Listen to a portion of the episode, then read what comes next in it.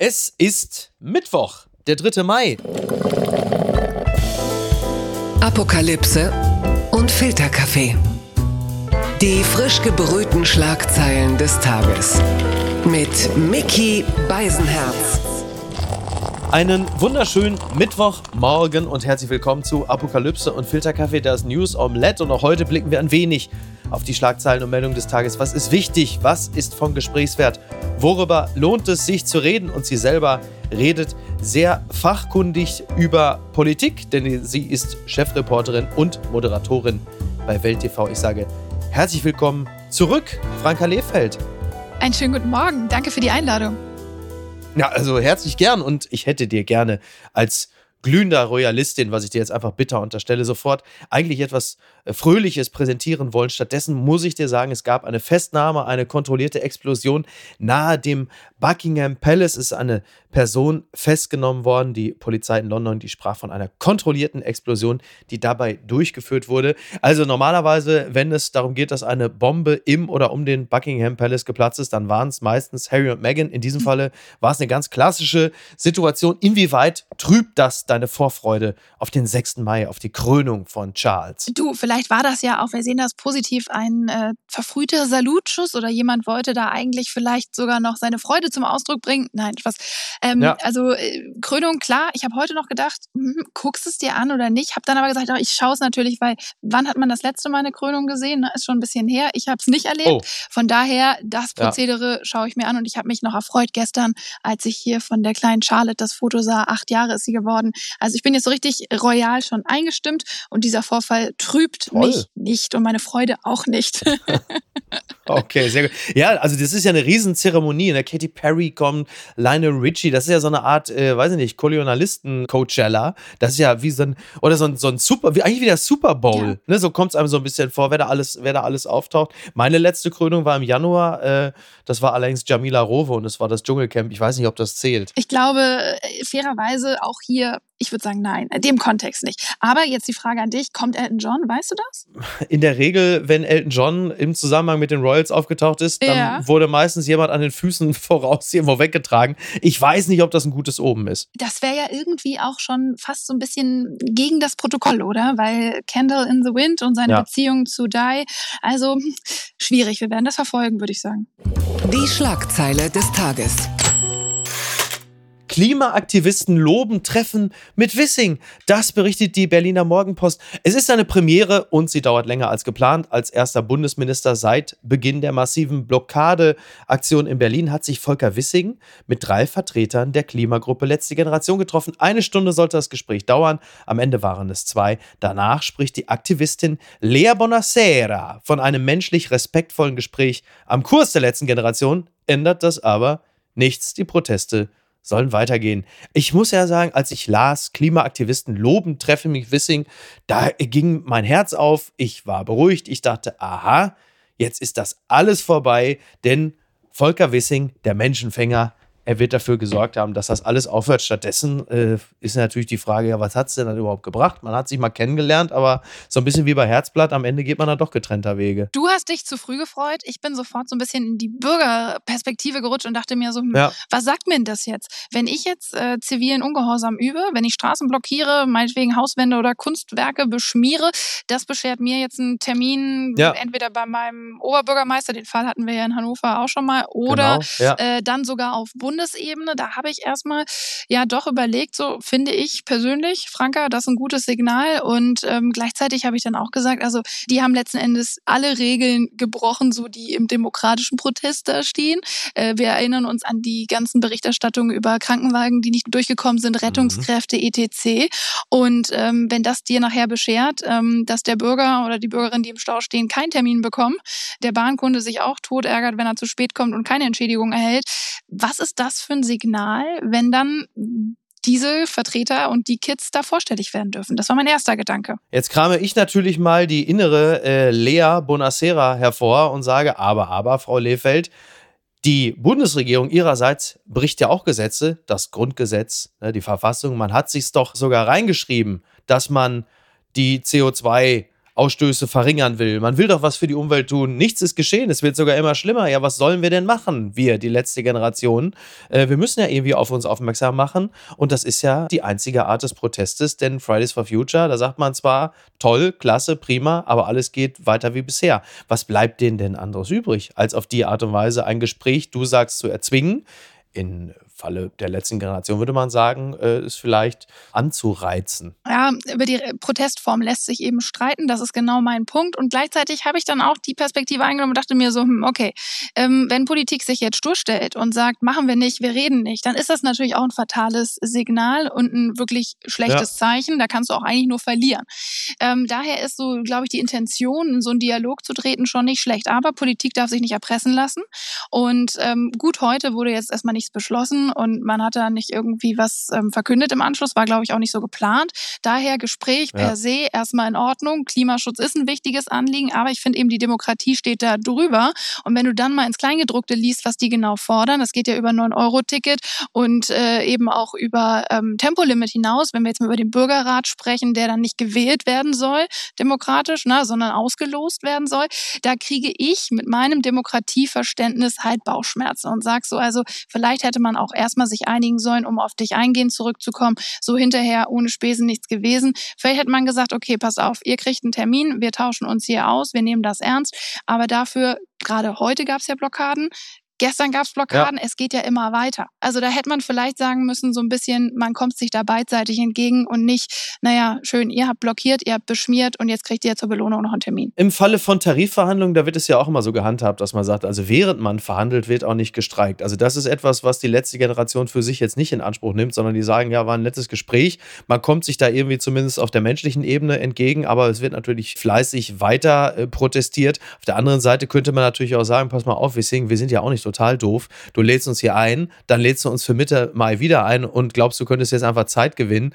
Äh, das ist natürlich schon auch nachvollziehbar, weil allzu vertrauenswürdig ist äh, die Politik, respektive die FDP ja nun auch nicht, speziell wenn es um Klimafragen geht. Das ist schon auch ein Stück weit nachvollziehbar. Trotzdem scheint mir das langfristig wenig sinnstiftend, denn es ist ja völlig klar, dass es da kein Miteinander geben wird. Ich will nicht sagen, geben darf, aber es wird es nicht geben, denn es wird kein 9-Euro-Ticket geben, es gibt ein 49-Euro-Ticket. Das ist ja bereits der Kompromiss. Und äh, dieser Bürgerrat, der ja in gewisser Hinsicht dann ja auch am Parlamentarismus vorbeigeht, äh, da wird man sich natürlich auch nicht drauf einlassen. Ne? Und die Erfahrungen dabei waren eben ja auch nicht so rosig. Und da muss man auch dazu sagen, gucken wir uns mal an, wie denn so die Bevölkerung in den Umfragen dazu steht. Und da merkst du auch, dass die meisten Leute ja doch eher frustriert, genervt und schon zu Teilen auch dann richtig wütend sind, die Kappe aufhaben und sagen, pass mal auf, also ähm, in der Form geht das nicht. Und wenn du dem Ganzen jetzt noch nachgibst, das ist ja so ein bisschen wie in so einer auch,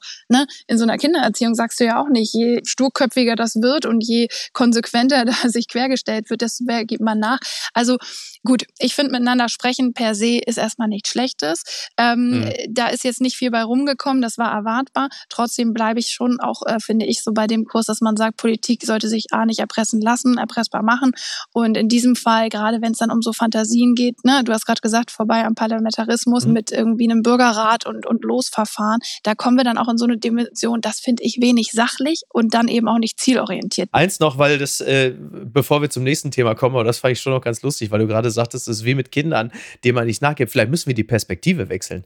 Denn möglicherweise ist die letzte Generation gar nicht das quengelnde Kind, sondern die letzte Generation sind die besorgten Eltern und wir sind das quengelnde Kind und die letzte Generation versteht sich als Eltern, die sagen, ja, das tut euch jetzt weh und das gefällt euch nicht, aber eines Tages werdet ihr uns dafür dankbar sein, weil wir als äh, Bevölkerung, die natürlich nichts machen wollen, also jetzt äquivalent vielleicht nicht das Zimmer aufräumen oder für die Schule lernen, ist die letzte Generation diejenigen, die sagen, wir wissen es besser und wir machen das ja auch zu eurem Wohle, auch wenn wir als Bevölkerung es gerade nicht verstehen wollen, weil wir die Zahlen und Fakten gerne ignorieren. Und jetzt kommst du. Ja, ich bin bei dir. Ich finde auch grundsätzlich das Anliegen, darüber müssen wir gar nicht diskutieren. Da bin ich auch äh, d'accord, gehe ich mit. Über das Wie haben wir schon gesprochen. Über die Forderungen, finde ich, müsste man vertieft sprechen. Das Thema Mehrheiten besorgen, Partei gründen. Da gab es ja, glaube ich, auch schon mal Andeutungen, dass die das planen ja. würden. Das ist das andere. Und dann, wenn man dann sich die Strukturen wirklich noch mal länger, da gab es eine super interessante Weltrecherche in der vergangenen mhm. Woche und in der Welt am Sonntag letzte Woche, wenn man sich da wirklich mal durchliest, ähm, woher dann doch die ganz oberen Gründer und die ideologischen Väter dieser Bewegung kommen, dann ist es eben doch nochmal was ganz anderes als Fridays for Future und eben die Kids, die auf die Straße gehen und sagen, pass mal auf, für unsere Zukunft tut was. Da finde ich, wenn man sich das Ganze dann mal so ein bisschen seziert, wird es halt schwierig mit einfach nur nicken und sagen, ist okay. Und wer was verändern will, da finde ich, muss man ins Konstruktive kommen. Und wenn wir jetzt mal davon ausgehen, 9-Euro-Ticket und ein Tempolimit, dann sind wir aber jetzt immer, glaube ich, noch nicht so ähm, beim Pfad des 1,5 Grad Ziels. Ne? Also da müsste ja dann doch noch einiges mehr kommen. Also würde ich jetzt mal in meiner Nicht-Expertise als ausgewiesene Expertin, aber also ich würde sagen, da, da muss dann noch ein bisschen mehr Substanz dahinter. Und bitte auch doch irgendwo auch eine, eine Fairness, wenn ich einen Termin habe, muss ich nicht noch Bürgerinnen und Bürger aufhalten, die damit eigentlich gar nichts am Hut haben. Bitte empören Sie sich jetzt. Der ganz normale grüne Filz, so schreibt es Nikolaus Richter in der Süddeutschen Zeitung. Wirtschaftsstaatssekretär Greichen ist an einem Verfahren beteiligt, an dessen Ende sein Trauzeuge einen Spitzenjob erhält. Ein Problem? kann er zunächst nicht erkennen. Dabei hat der Fall alles, um Minister Habeck und den Grünen zu schaden. Ja, das geht ja jetzt seit ein paar Tagen so. Der Kollege Greichen hat Robert Habeck irgendwann darüber informiert, dass, dass bei diesen Bewerbungsgesprächen er einem Mann den Zuschlag gegeben hat, der sein Trauzeuge gewesen ist. Tja, das ist jetzt natürlich ein bisschen blöd. Ich zitiere den Artikel in der Süddeutschen, denn ein Problem in seiner Doppelrolle als Kumpel und Bewerbungsgesprächsführer erkannte er, also Greichen erst, nachdem der Spiegel am Wochenende des 22. April allgemein über Filz in Habecks Ministerium berichtet hatte. Daraufhin suchte Greichen am 24. April Habeck auf. Er glaubte offenbar, vor die Welle kommen zu müssen, der er allerdings schon seit Wochen hinterher schwamm oder sie gar nicht als solche erkannt hatte. Und jetzt hat das Wirtschaftsministerium natürlich ein Problem, denn sie sollen das alles sauber aufschlüsseln und aufklären. Und es ist natürlich auch eine Frage, ob Greichen den anderen Mitgliedern der Findungskommission gesagt hat, wie gut er Schäfer kennt. Das Ministerium weicht solchen Fragen noch aus. Und jetzt die Frage an dich, inwieweit ist es ein Problem, für Habeck und das Wirtschaftsministerium. Wie groß wird die ganze Sache noch? Also ich äh, bin jetzt da nicht in den Recherchen drin und kann dir da sagen, wie groß das noch wird, aber mein Gefühl so jetzt per se erstmal, na, das hat natürlich Geschmäckle maximal. Korruption, ja. soweit würde ich nicht gehen und sagen, das ist der Punkt. CSU Dobrindt spricht von Clan, aber man muss sagen, das Vokabular, das Vokabular von Dobrindt, das ist jetzt auch nicht allzu facettenreich. Da ist man entweder schnell bei der XY-RAF oder beim Clan. In diesem Falle hat er jetzt mal in die Clan-Schublade gegriffen ist okay. Ist aber auch das normale Prozedere, oder? Ich habe gelesen, äh, Trauzeugenaffäre, das fand ich ganz charming formuliert, weil das ist dann so, da, da kann man noch mitgehen, würde ich sagen.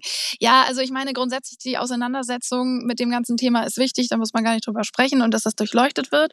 Ich würde auch sagen, natürlich darf es nicht dazu führen, dass eine private Verbindung, Freundschaft, verwandt, verschwägert, verheiratet, geschieden, was weiß ich, dazu führt, dass man in den Posten ja. kommt. Umgekehrt wehre ich mich aber auch gegen die Sippenhaft zu sagen, jemand, der qualifiziert ist, kriegt von vornherein keine Chance. Chance. Ne? Mhm. Da wäre ich immer für den Fokus auf das Thema Leistung. Ich würde aber sagen, diese ganze Geschichte, egal, ich glaube, da blickt man ja kaum noch durch. Also diese ganzen äh, Onigramme, die da erstellt werden, ich habe da schon eine Zeit drauf geguckt und musste dann erstmal. Ja, ja, da war man bei der Welt ja auch sehr aktiv, was das angeht. Da kann man sich irgendwie vor, als hätte man so eine Folge irgendwie äh, Mindhunter geguckt oder irgendwie oder CSI Berlin. Fand ich schon spannend. Sag mal, wie viele Greichen hat Habeck noch im Keller? Das ja, ist ja die du, Frage. Du, die du, man guckst ja, du folgst ja diesen Pfeilen und versuchst das zu verstehen. Ich würde es aber rein von der politischen Ebene sagen, das kann, ja, das kann zum Problem werden. Aber ich glaube gar nicht mal unbedingt bei der Debatte, wie viele arbeiten da für wen. Ich glaube, das kann am Ende eher so bei diesem ganzen Thema Heizung nochmal interessant werden, weil ja. da sieht der Minister sich ja dem Vorwurf ausgesetzt, dass er eine Ideologie ähm, motivierte Politik macht. Ja, und da mhm. kommst du natürlich jetzt ja. bei diesem Vorwurf der Postenvergabe ganz schnell, dass dieses Thema grüner Filz sich nochmal als Narrativ praktisch festsetzt oder ähm, auch verstärkt. Und dann äh, kommt natürlich der Vorwurf der Postenvergabe in dieser Umgebung, dass die Leute anschließend sagen, denen geht's eigentlich gar nicht ums Land, denen geht's nicht um meine Heizung, denen geht's nicht um meine Rechnung, denen geht's um ihre Posten, denen geht es darum, wer kriegt welchen Job. Und ähm, das ist, glaube ich, was, was auf der Langstrecke, also rein von der politischen Dimension, das größere Fass ist. Das, äh, das würde ich eher in die Richtung sehen als Problem, als jetzt auf, äh, folgen wir da noch, wie viele da noch dranhängen, weil irgendwann, da steigt ja auch keiner genau durch. Das ist schon klar. Inwieweit ist es aber auch eine journalistische Verantwortung, diese Dinge dann sauber zu trennen und sauber zu berichten und nicht auf das erstbeste Sentiment zu setzen? Bei den ersten zwei äh, Pfeilen, da hatte ich noch kein Störgefühl. Äh, ich finde auch, mhm. dass es tatsächlich, und das sagt das Ministerium ja, erst dann schwierig wird in dem nächsten Schritt, als es dann de facto um den Trauzeugen ging. Ja? ja, weil da wird das Ganze ja, sagt man, schwierig. Du hast natürlich dann auch noch, und die Frage finde ich, müsste man noch klären, so dieses Thema, dass natürlich Habeck mit seinem Staatssekretär sowieso ähm, ja letzten Endes so unter dem Verdacht steht, dass man sagt, das Klima- und Wirtschaftsministerium wird von diesen Herren eher Richtung Klima, Klima, Klima ausgerichtet, als mhm. jetzt Wirtschaft, Mittelstand, etc. pp. Naja, im besten Falle denkt man die Dinge ja eh zusammen. Eigentlich schon. In der letzten Zeit war ja die Waage nicht, würde ich sagen, nicht so ganz ausgeglichen und das wird natürlich durch diese Personalien, wie sie ja jetzt sehr äh, öffentlich dargestellt mhm. sind und anschaulich bei Welt und ZDF nachzuvollziehen sind, nochmal bestärkt. Also ich glaube, du hast zwei Aspekte. Einmal eben dieses, kriegst du das vielleicht rückabgewickelt oder prüfst du das nochmal? Dann kannst du zeigen, du bist sensibilisiert ja. und äh, Fehler gemacht, sorry, eingeschränkt verstanden. Ich glaube, langfristig Thema Heizung und eben ne, alles äh, ideologisch motiviert. Das ist dann, glaube ich, der größere Knoten, den du lösen musst. Die Frage ist halt nur der Begriff der ideologischen Motivation. Also die Motivation generell ist ja im Interesse aller, den CO2-Ausstoß zu senken, klimaneutral zu werden. Also das ist ja keine, ist ja keine Binse und das ist ja jetzt auch keine, keine religiöse Bewegung, sondern es ist ja durchaus etwas Sinnvolles. Dass man dann irgendwie zum Beispiel auf das Thema Wärmepumpen kommt, das ist ja jetzt auch nicht völlig weit hergeholt, ne? Ja, gut, ne? Nur komm, das Ding war ja nun schon oder ist ja seit Wochen in der Debatte und egal wo du stehst, ob du im Restaurant stehst, ob du beim Bäcker stehst oder ob du tanken gehst, ja? ja. Du hörst die Menschen darüber sprechen. Das war irgendwie so, alle fühlten sich davon ja, klar. Ja, ja. Äh, in der Nacht praktisch böse überrascht. Ne? Auf einmal war die Debatte da. Und wenn du dann noch das Thema hast, dass da eben Leute dann doch das so ausrechnen und auslegen, ohne dass vielleicht dann doch mal überlegt wird, wie nehmen wir denn die Bürgerinnen und Bürger mit? Ähm, wie kriegen wir das denn in Einklang gesetzt mit dem Tempo, was für die Menschen umsetzbar, finanzierbar, stemmbar ist? eben mit ja, den klar. Zielen, die du ja ganz zu Recht ansprichst und sagst, das sind die wichtigen, da würde ich, glaube ich, sagen, widerspricht dir auch keiner. Ich meine, Klimaschutz ist ja eigentlich oder war zumindest in der Mitte der Bevölkerung längst angekommen. Es kommt ja eher jetzt durch dieses undurchdachte und wenig strukturiert wirkende Vorgehen von der Regierung wirkt es ja eher so, dass du sagst, jetzt die Leute sagen auf einmal, oh Gott, wenn es dann wirklich um mein Auskommen geht, um mein monatliches, was bleibt mir übrig zum Leben, dann mache ich da vielleicht Abstriche. Und das ist ja eigentlich kontraproduktiv zu dem. Und ich würde sagen, da waren wir auch schon mal weiter. Ja, die Frage ist halt nur, ist es so, dass die Leute generell, sobald es irgendwie ernst wird und im Zweifel möglicherweise auch mit Kosten, überhaupt mit Kosten verbunden ist, dass die Leute dann sagen, Klimaschutz gerne, aber bitte nicht so? Oder ist es dann wirklich so, dass es jetzt in diesem speziellen Falle so ist, dass es einfach unsauber ausgearbeitet ist und die Leute deshalb keinen Bock auf Klimaschutz haben? Und möglicherweise jetzt auch sagen, jetzt will ich die Grünen noch nicht mehr wählen. Ja, ich glaube, du musst gar nicht nur übers Portemonnaie gehen. Ich glaube, wenn du den Leuten sagst, wir stellen dir ein Windrad in den Garten, dann sagen die meisten auch ganz schnell Nein, danke. Das, äh, das würde ich auch sagen, ja. Und Energiewende. Ne? Ja. Also das sehen wir ja, wir sehen das ja eigentlich immer in dem Moment, wo es dann wirklich mal real wird und wo es auch für jeden absehbar ist. Ne? Ja. Wo erwischt es mich? Ob jetzt im Portemonnaie oder eben auf meinem freien Ausblick vom Balkon oder was weiß ich. Ab dem Moment ähm, wird es dann schwierig. Und Aber dann haben wir doch gar keine Chance oder? Dann kannst du es doch auch gleich abhaken. Wie willst du es denn dann machen? Also ist es dann, findet Klimaschutz dann grundsätzlich vier Meter unter der Erde statt, wo man es nicht sehen kann? Also was macht man dann? Ganz so äh, pessimistisch wäre ich nicht. Ich äh, glaube da auch eher an den Mix als jetzt an die einseitige ähm, Zielverfolgung. Ja. Ich merke einfach nur so, wenn wir uns so, so andere Alternativen noch angucken, ne, ich finde, wir müssen die Debatten auch wieder ein bisschen anders führen. Man muss gezielter sagen, was das bedeutet. Gleichzeitig kannst du aber auch nicht wegdiskutieren, dass irgendwie die, die Mehrheit der Bevölkerung kurz vor dem AKW-Ausstieg dann dafür war, dass man das vielleicht doch gerade noch mal ein bisschen verlängert an Betracht der Gesamtlage. Ne? Und da hat man dann auch gesagt, nee, ist nicht. Also ich finde so, auf der einen Seite ähm, gewisse Themen, die dann doch auf Zustimmung in der Bevölkerung treffen, von vornherein als Nein und äh, ist nicht, basta. Mhm. Und äh, gleichzeitig dann aber, ne, es kommt dir teuer zu stehen, nach dem Motto, lieber Bürger, und gleichzeitig vielleicht auch noch das Windrad in der Nähe. Also du kannst den Menschen nicht nur sagen, wir muten euch das zu und wir machen das, wir oktroyieren das jetzt mal hier so durch. Ich glaube, es muss viel, viel mehr im Mitnehmen stattfinden und im Erklären. Und das ähm, findet, fand ich in den letzten Wochen nicht großartig statt. Gucken mal, wer da spricht. Druck auf Konstantin-Film. Claudia Roth verlangt lückenlose Aufklärung im Fall Till Schweiger. Das berichtet der Spiegel. Zahlreiche Filmschaffende haben dem Spiegel von einem Klima der Angst am Filmset von Till Schweiger berichtet. Jetzt äußert sich Kulturstaatsministerin Claudia Roth zu dem Fall. Sie sagt unter anderem ganz deutlich, auch künstlerische Genies oder angeblich künstlerische Genies stehen nicht über Recht und Gesetz. Das sagte sie in Berlin. In Zeiten patriarchalischer Macker, die ihre Machtposition in übelster Form ausnutzen, sollten wirklich vorbei sein, auch wenn das offenkundig noch nicht alle verstanden haben. Gut, also endlich ein Machtwort von Claudia Roth. Das ist ihr höchstwahrscheinlich auch viel lieber, als Fragen zu beantworten. Äh, sagen Sie mal, Frau Roth, wie war das denn gleich nochmal bei der Oscarverleihung? Wer hat Sie denn da eingeladen? Wie war das noch mit Netflix? Wer hat denn eigentlich die Karte bezahlt? Dann ist es doch schöner, wenn man sagt, nein, nein, eine Filmförderung des Bundes ist auch damit verbunden, dass geltende Arbeitszeit und Arbeitsschutzrichtlinien eingehalten werden müssten, um Produktionsbedingungen zu verbessern. Sei es denkbar, weniger Filme dafür besser aufzustellen. Druck und wenige Drehtage seien aber keinesfalls eine Entschuldigung Entschuldigung für die Zustände, die an Schweigers Sets mutmaßlich geherrscht haben. Ja, ähm, den Fall Till Schweiger hast du höchstwahrscheinlich auch verfolgt, wie wir alle. Man ist ja auch, glaube ich, auch bei Springer mal ganz froh, wenn man mal kurz nicht über Döpfner sprechen muss. Da kommt der Schweiger auch mal ganz gelegen. Und jetzt halt die Spiegel. Berichterstattung. Ja, du, da muss ich dir, also erstmal äh, zum Thema bei Springer nicht äh, kommt es einem gelegen. Im Gegenteil, ich habe echt nur so gedacht, boah, jetzt ist der nächste dran. Und hier noch mehr darüber.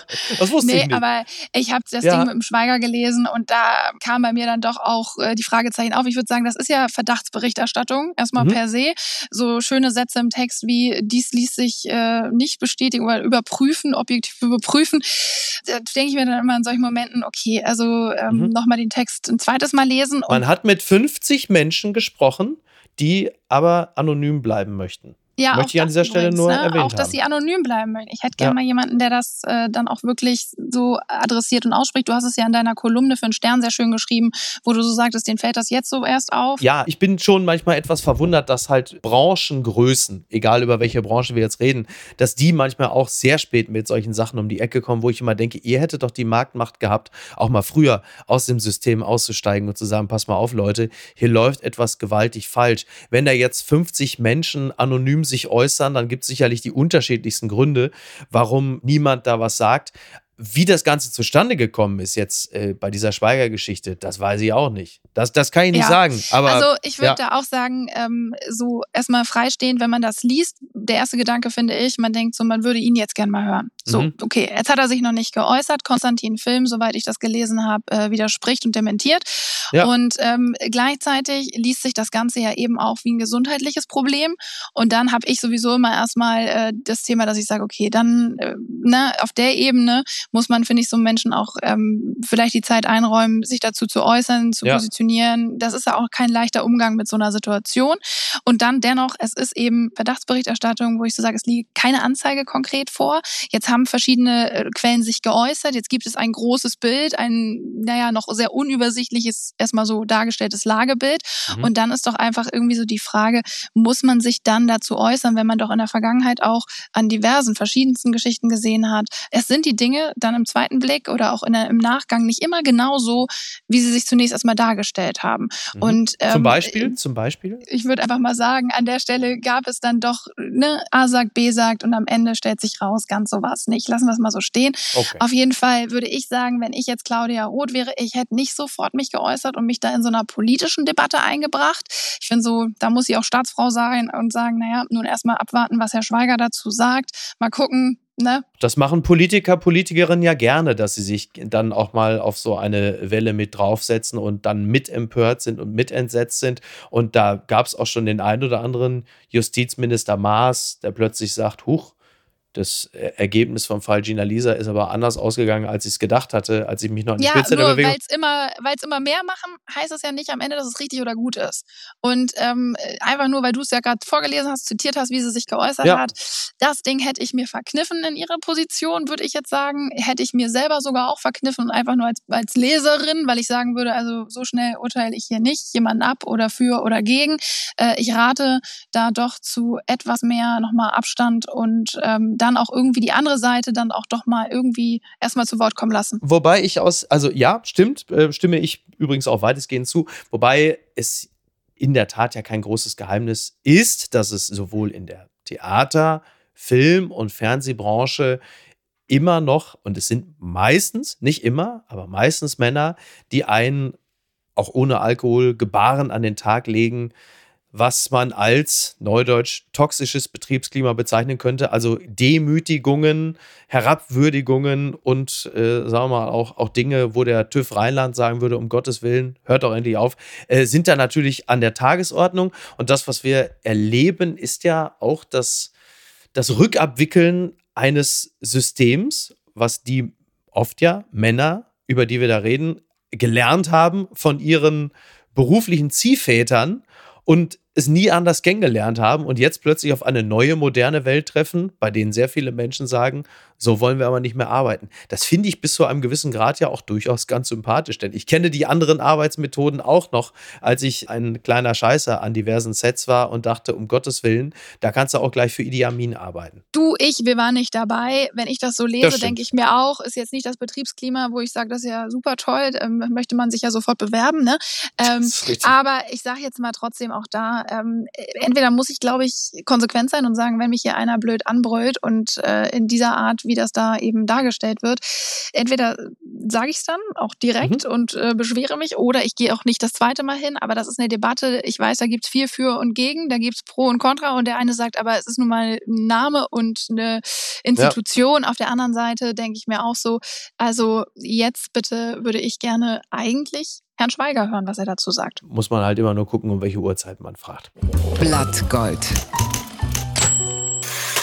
antifeministisches Buch Liebesbriefe an die Platzhirsche. So beschreibt es Arno Frank, der sehr geschätzte Arno Frank im Spiegel. Endlich hört Mario Adolf und Edmund Stoiber jemand zu. Und zwar die Springer-Journalistin Franka Lehfeld und Nena Brockhaus. Leider spannen sie die älteren Männer vor ihren eigenen reaktionären Karren.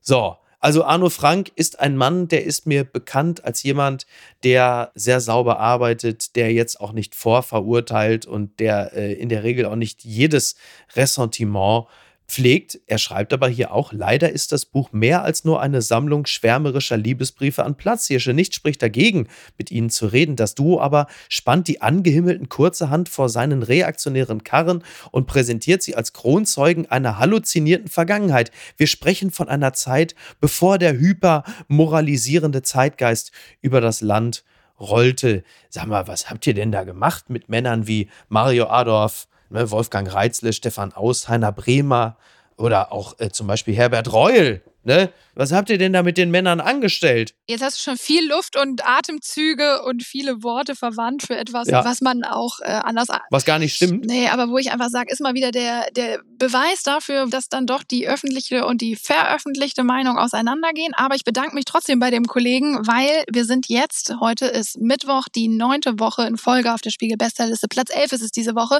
Auf vier sind wir damals eingestiegen. Also ich würde sagen, wir haben da, glaube ich, eher den Nerv getroffen.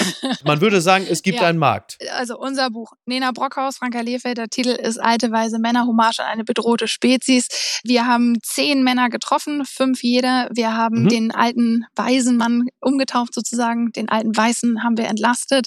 Ähm, unsere Definition davon ist eben Männer über 70 mit einer gewissen Lebensleistung und einem individuellen Werdegang, die jeweils für sich stehen.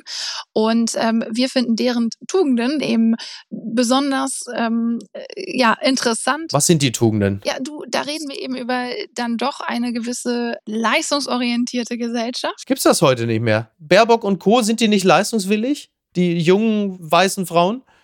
Also als Gegenbeispiel. Ja gut, aber guck, das wollen wir gar nicht machen. Wir spielen hier nicht gegeneinander aus. Wir haben von vornherein gesagt, also dieses Buch ähm, möchte mit dem Schubladendenken aufräumen und ein Ende setzen. Wir möchten keine weiteren schaffen.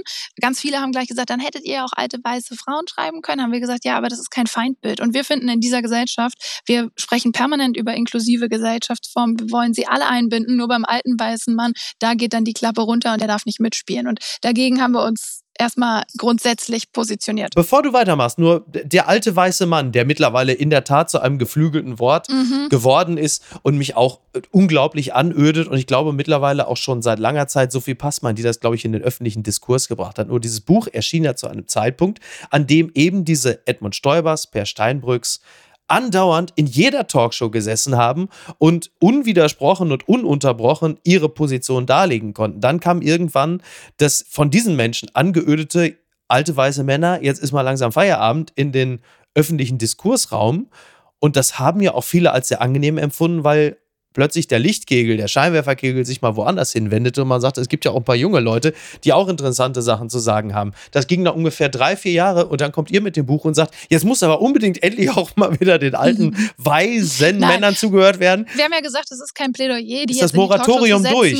Und äh, nein, und die, wie gesagt, es war von vornherein nicht das für, also das Gegeneinander und ja. jetzt müssen die weg und die müssen weichen. Wir haben einfach nur gesagt, wenn du jetzt mal wirklich guckst, so wo der Feminismus heute steht, steht, äh, mhm. für was er kämpft, wie er sich positioniert, dann muss man ja sagen, die letzten 30 Jahre, man kann jetzt heute gegen Alice Schwarzer sagen, was man will, ne? Und wir müssen nicht über den Ukraine-Krieg und ihre Äußerungen sprechen. Ja, aber, aber was sie für Meriten. den Feminismus getan hat, das ist erstmal so besonders und ja. steht für sich, ja?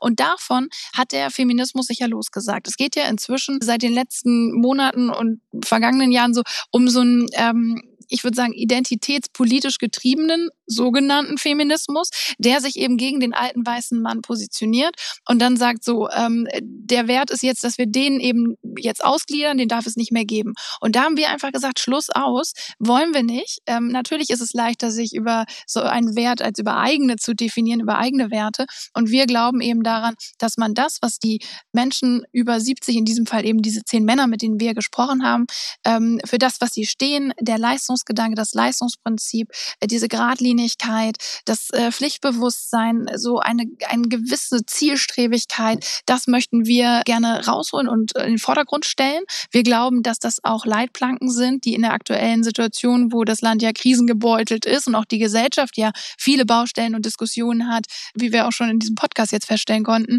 ähm, dass es wieder zu einem Miteinander kommt und wir finden, dass deren Impulse aufgenommen werden müssen. Und daraus heraus haben wir gesagt, so, diese zehn und damit äh, befreien wir auch nicht alle alten weißen Männer Männer und sagen, das Kollektiv alter weißer Mann ist toll, perfekt und das braucht's. Wir sagen zurück da auf die Betrachtung des Individuums. Die zehn, die wir ausgewählt haben, sind exemplarisch, haben für die Frauenbewegung viel getan, ob wir jetzt von ne, gleichen Lohn oder eben Frauenförderung und und und sprechen und haben gesagt, so und dann blicken wir wieder auf das Individuum, stellen den im Fokus und sagen, das, was die geschaffen haben und für unsere Gesellschaft geleistet haben, das sollten wir nicht vergessen. Und im Gegenteil, gerade jetzt können wir davon viel lernen. Und man muss echt sagen, klar, Verkaufszahlen sind das eine das Echo, das ich auf Social Media erhalte und die Briefe, die ich bekomme, die sind toll und die zeigen eben, es gibt viele Frauen, vor allem Frauen, die sagen, danke, ähm, ich dachte immer, ich darf es nicht mehr aussprechen oder ich sei keine Feministin, wenn ich nicht Männer oder alte weiße Männer nicht so toll finde. Und ich glaube, das ist äh, allerhöchste Zeit, diesen zehn Herren zuzuhören. allerhöchste Zeit, weil man die vorher nie gehört hat. ja, vielleicht, weil die Situation vorher eine bessere war und man gesagt okay. hat, braucht man vielleicht nicht, wir können es auch. Und jetzt, wo es uns ja doch auf vielen Ebenen und ganz vielen Punkten nicht mehr so geht oder wo es eben auch um wirklich wichtige Weichenstellungen geht. Da glaube ich, äh, zuhören lohnt sich. Heißt ja nicht, dass man es nicht anders machen oder ergänzen kann. Wolfgang Bosbach wird es gerne hören. Es gab auch einen, ich glaube, von der Lübecker Zeitung gab es auch einen Artikel, welche Herren euch äh, abgesagt haben. Wer hat denn gesagt, dass sie nicht kommen wollten zum Gespräch? Ich persönlich habe Reinhold Messner gefragt. Ja. Und äh, das ist echt so eine, eine Anekdote, wo ich sage, so, äh, da habe ich auch hinterher dann doch äh, gelacht, weil ich habe den angerufen und wollte den gewinnen für das Buch und habe ihm auch gesagt, dass wir schon acht haben haben. Und dann äh, hat er mich da echt, ich habe den an so einem Sommertag da irgendwie im August angerufen und hatte die Nummer und seine Frau war ganz nett und gab das Telefon weiter und dann sagte der, wenn ich ein Buch schreiben will, brauche ich sie doch nicht. Oh mein Gott. Das schreibe ich alleine. Da setze ich mich hin und wenn Sie ein Buch schreiben wollen, setzen Sie sich hin und schreiben ein Buch. Und ich habe immer wieder versucht zu erklären, was denn jetzt dieser Gedanke ist und dass doch da auch schon ein paar mitgesprochen haben. Er, er wollte es einfach irgendwie nicht so hören und er hat mir sehr unmissverständlich äh, okay. zu verstehen gegeben, dass er an diesem Projekt nicht teilhaben wird. Schön. Und äh, das war aber am Ende des Tages, habe ich das dann auch doch äh, ganz amüsiert äh, zur Kenntnis genommen und dachte hinterher so, keine Ahnung, vielleicht muss ich den Buchpitch noch üben oder ich weiß es nicht, vielleicht war ich auch nicht klar genug. Ähm, naja, die anderen zehn haben ja mitgemacht, aber äh, die Nena wollte noch gerne Uli Hoeneß haben. Ach, bitte. Ähm, hat sich da auch intensivst bemüht, aber auch sie hat einen Korb bekommen. Also wir haben jeder ja, einen Korb haben wir gekriegt. Versuch macht Clou, weiß man ja. Übrigens, Reinhold Messner fand ich ganz lustig. Die Anekdote auch, also das finde ich schon sehr witzig, aber Reinhold Messner hat halt eben auch ein, ein sehr eigenes Männer- und Frauenbild. Ich erinnere mich an eine, äh, an eine Fußnote, dass Reinhold Messner mal zum Thema auch so, was so seine Frau beruflich macht. Also bei ihm kann natürlich auch die Frau berufstätig sein, völlig klar. Seine Frau, seine junge Frau zum Beispiel, die leitet äh, das Reinhold Messner Museum du, Toll, die war aber, und das hat mir eigentlich, ich war so beschwingt, weil diese Dame, von der du gerade mhm. sprichst, die ist ans Telefon gegangen und die war wahnsinnig nett. Ja, total. Die hat, hallo, ja toll und das klingt total super, was sie da, ja, wissen Sie was, mein Mann sitzt draußen in der Sonne auf der Terrasse, ich reich sie jetzt weiter. Und da dachte ich mir immer, wenn das bei uns zu Hause so läuft, also bei meinen Eltern, mhm. war das immer so, wenn meine Mutter schon lächelte und irgendwie so positiv war, dann hat mein Vater eigentlich eh nur noch Ja gesagt. Und da dachte ich, als er dann so richtig sauer wurde und mir erzählte, also hör mal, ja, setz die nieder und schreib dein eigenes Buch, da habe ich so gedacht, Zappalot, was ist denn jetzt los? Also ähm, sie finde ich aber auch super nett, bin ich bei dir. Also sehr höfliche, junge, nette Frau. Endgültig zu weit gegangen. Looking for Freedom Produzent. Es ist auf ganz natürlichem Wege passiert. Jack White wird erneut Vater mit 83 Jahren. Das berichtet der Stern. Im Oktober erwartet er zusammen mit Ehefrau Raffaella Nussbaum sein siebtes Kind. Dann wird der Musikgigant 83 Jahre alt sein. Zitat: Vor einigen Wochen kam Raffi zu mir und sagte: Du, ich muss mit dir sprechen. Ich war total perplex, als sie mir erzählte, dass sie schwanger ist. Aber dann haben wir uns umarmt und haben beide vor Glück geweint, erzählt White im Gespräch mit der Bild. Das glaube ich gern. Und Zitat Jack White, ich hätte doch nie mehr damit gerechnet. Es ist alles auf ganz natürlichem Wege passiert. Hundertprozentig. Wir haben einfach Liebe. Ich muss abbrechen. Es war keine KI, es war äh, nicht das Wuhan. Also er hat einfach, sel also ja, es ist also auf ganz natürlich. Oh. Also, Mickey, ich hätte dir jetzt irgendwie zugetraut, dass du von den alten weisen Männern jetzt eine Brücke schlägst ja. ähm, und hier mir jetzt auch noch attestierst, dass ich da entweder noch einen vergessen habe in meinem Buch oder ob das eine weise Entscheidung ja. ist. Aber ich nehme es auch so, wie du es jetzt ich gesagt hast. Ich habe es auf ganz ja, natürlichem Wege. Doch, ja, natürlich, toll. Ja, komm, Für sie freut es mich auch. Natürlich hat sie vor Glück geweint. Wir gratulieren. Ja, wir gratulieren ich ganz auch, herzlich. Natürlich weinst du. Toll. Also, wir wünschen alles Gute, ist doch super und äh, am Ende des Tages ähm, eine weise weise Entscheidung, ne? Noch ein Baby, noch ein Leben. Ja, toll. Ich meine, sie ist ja auch 44. Das ist natürlich auch alles anstrengend, ne? Das nächtliche Geschrei, die Windeln wechseln, immer wieder nachts raus und jetzt auch noch das Kind. Aber es ist klasse. Ähm, nee, freue mich total. Ich freue mich auch vor allen Dingen für ihn, denn äh, Jack White hat Folgendes noch gesagt. Ich habe geforscht. Ab Oktober bin ich der einzige weltweit, der in den dann aktuellen Top 10 der lebenden ältesten Väter zwei späte Kinder hat. Das hat Jack White gesagt. Das legt den Schluss nahe, dass es hier auch so eine Art sportlichen Wettbewerb gibt äh, in der Seniorenliga. Die einen machen Scheine, ne? die anderen legen Prüfungen ab, die nächsten stellen Rekorde auf. Toll. Ja, also ähm, hiermit gelungen. Wenn es ihn von der Musik abhält, dann soll es mir absolut, absolut recht sein. Looking for Freedom war das doch, oder? Woanders ist es auch beschissen. Woman has loud and full body orgasm during LA Philharmonic concert. Das berichtet die New York Post. The ground really moved for one woman during the second movement of the LA Philharmonic's performance of Tchaikovsky's Fifth Symphony when she experienced a loud and Full Body Orgasm. Ich glaube, äh, Marion Horn, die mhm. Chefredakteurin der Bild, ist auch schon komplett auf Zinne. Ich glaube, bei der Bild gibt es auch eine ähnliche Schlagzeile. Da steht dann irgendwie so: Kommt eine Frau in der Philharmonie oder so ungefähr. Also in der Los Angeles Philharmonie. Da gab es die fünfte von Tchaikovsky und eine Frau war also dermaßen begeistert. Wenn das einer dem, dem alten Tchaikovsky sagt, ne? Ja. dass er das noch geschafft hat, mein lieber Scholli. Ja, was ist denn da los? Ja, der, der sehr, sehr alte Tchaikovsky hat quasi einen äh, Jack White äh, an ihr gepullt und während des. Ich erspare dir Fragen, die mir einen eigenen Hashtag bescheren. Wie sehr kannst du dich für Musik begeistern, Franka? Bisher ist ähm, das nächste Beyoncé-Konzert und ich würde sagen, mir reicht dann das Mitsingen, Jumpen, Winken, Kreischen und ein Foto machen. Okay? ich denke, ich werde mir demnächst mal die Avo-Tanzgruppe mit Sombrero angucken, mal gucken, was mir dann alles entfährt. Ich bin total begeistert. Aber auch hier, wir freuen uns. Ja, äh, ja, total toll. Also wenn Musik, wenn Musik so begeistern kann, Olaf der Flipper tourt ja auch schon wieder durch die Lande und ähm, ähm, eine ähnliche Szene kann natürlich heute Abend in Berlin geschehen, denn Obama ist in der Stadt. Ähnlich wie damals mhm. an der Siegessäule ist Obama, ich weiß nicht, ob es Mercedes-Benz Arena ist oder so, An Evening with Barack Obama. Und äh, Klaas Häufer Umlauf, liebe Grüße, wird das Ganze moderieren. Ich weiß von Klaas, äh, dass er eigentlich nie mehr aufgeregt ist in Ausübung seiner moderativen Tätigkeit. Würde gerne mal von ihm wissen, ob es in diesem Falle nochmal eine Ausnahme gibt. Aber Barack Obama, ich weiß nicht, gehst du hin? Nee, gehe ich nicht. Also A, du brauchst doch dafür Tickets, oder? Ja. B, ähm, ist, das macht er ja auch nicht äh, für nothing, oder? Das macht er doch nicht umsonst, weil er sie alle mal wieder sehen will in Berlin, oder? Was kostet denn so ein Ticket? Also ich glaube, das günstigste kostet irgendwie 350 Euro oder so ja, Sapperlot, ne? Also ja. ich meine, eins muss man ja ehrlich sagen. Äh, so ähm, Marketing und Sales läuft bei den Obamas. Ich gönne denen das total, aber ich finde maximal geschäftstüchtig. Ähm, so eine Tour, ne? Bücher gab's ja auch schon, gab ja diverse andere ähm, Sachen. Also so Marketing in der in der Nachpräsidentschaftsphase, das finde ich, wäre ein Kurs vielleicht dann demnächst noch in Harvard. Mal gucken. Ja, absolut. Also ob sie das dann anbieten. ja, warten wir mal ab. Äh, für Donald Trump äh, kommt das möglicherweise ein bisschen zu früh, denn es kann ja sein, dass er ab nächstem Jahr erstmal wieder im Dienst ist. Also das, äh, wird, das zieht sich ein bisschen nach hinten Der raus. Der müsste wahrscheinlich allen Zuschauern dann noch 400 Dollar on top geben, damit einer kommt. Vielleicht andersrum. Also ich wäre zumindest äh, bei äh, Trump auf den Merch-Stand in der Mercedes-Benz Arena. Sehr, bin ich sehr gespannt. Wir werden es alles herausfinden, dann werden wir gemeinsam darüber reden, liebe Franka. Ich danke dir ganz herzlich. Das hat mir sehr viel Spaß gemacht. Dir. Du bist mir immer herzlich willkommen, das weißt du. Komm doch einfach wieder. Ich komme gerne wieder und ich würde sagen, beim nächsten Mal hast du äh, unser Buch gelesen, verinnerlicht und zitierst keine fremden Kritiken, sondern schreibst mir eine und liest sie mir dann vor. Okay, na gut. Ja, das, das mache ich. Das mache ich. Jetzt lädst du mich doch erst in zwei Jahren wieder ein. Nein, das, das geht schneller. Das geht schneller. Dankeschön. Ich danke dir. Ciao. Mach's gut. Bis denn. Ciao, ciao. Apokalypse und Filtercafé ist eine Studio Bummens Produktion mit freundlicher Unterstützung der Florida Entertainment. Redaktion Niki Hassania.